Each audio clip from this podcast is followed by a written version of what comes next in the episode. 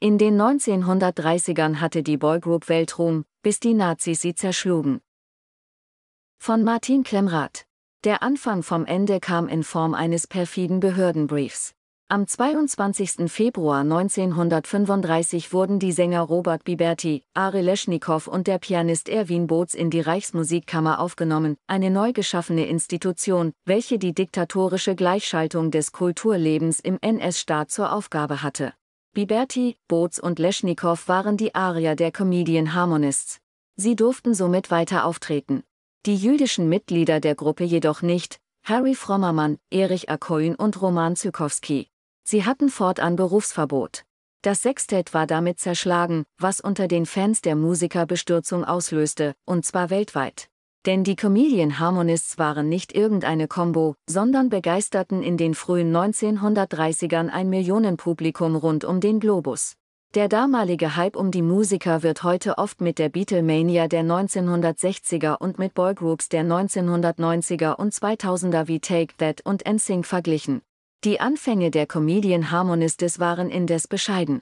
Am 29. Dezember 1927 gab der gerade volljährige Frommermann eine Annonce im Berliner Lokalanzeiger auf, er suchte Mitsänger für ein Vokalensemble, Achtung!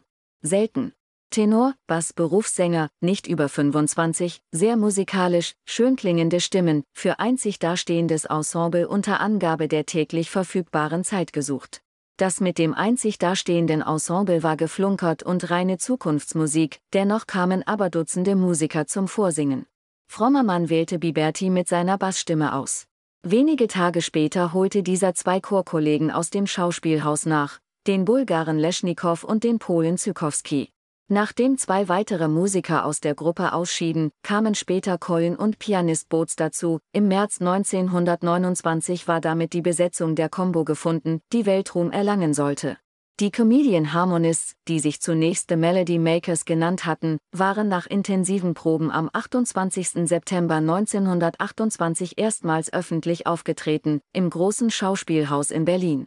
Varieté-König Eric Charell hatte sie unter seine Fittiche genommen, und er war es auch, der sich den neuen Namen ausgedacht hatte.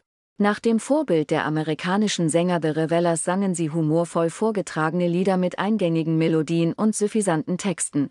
Mit Liedern wie Veronika, Der Lenz ist da, Ein Lied geht um die Welt oder Mein kleiner grüner Kaktus gelang dem Sextett ein Hit nach dem anderen. Bald traten sie auch außerhalb Berlins auf, in Hamburg, Köln und Leipzig. Der Rundfunk strahlte Konzerte aus, ein Plattenvertrag wurde unterschrieben.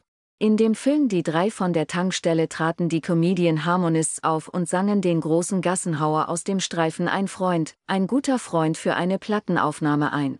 Die Gagen flossen üppig. Nach der NS-Machtübernahme wurde es für die Comedian Harmonists jedoch bald immer schwieriger. Erste zuvor vertraglich zugesagte Engagements wurden kurzfristig abgesagt, NS-Organisationen veranstalteten Proteste vor Konzerten der Gruppe.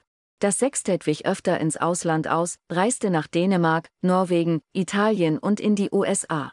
In Amerika wurden ihre Konzerte begeistert aufgenommen, Dutzende Male traten die Comedian Harmonists auf Bühnen und im Radio auf. Angesichts des großen Erfolges diskutierten die Musiker, ob sie nicht in Übersee bleiben sollten. Das Vorhaben scheiterte jedoch vor allem an Biberti, der seinen Besitz in Berlin nicht aufgeben und auch seine Mutter dort nicht allein zurücklassen wollte. Boots und Leschnikow wollten wie Biberti lieber heim, und so kehrte die Gruppe im August 1934 aus den USA heim nach Berlin. Nach dem Berufsverbot für Frommermann, Koln und Zykowski im Februar 1935 beschloss die Gruppe, sich gezwungenermaßen aufzuteilen. Im November 1935 gestattete die Reichsmusikkammer der arischen Hälfte des Sextetts, fortan als Meistersextett, früher Comedian Harmonists aufzutreten.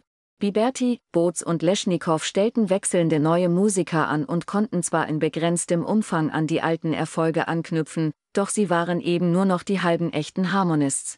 Es gab immer mehr Differenzen, und 1941 kam schließlich das Ende der Gruppe.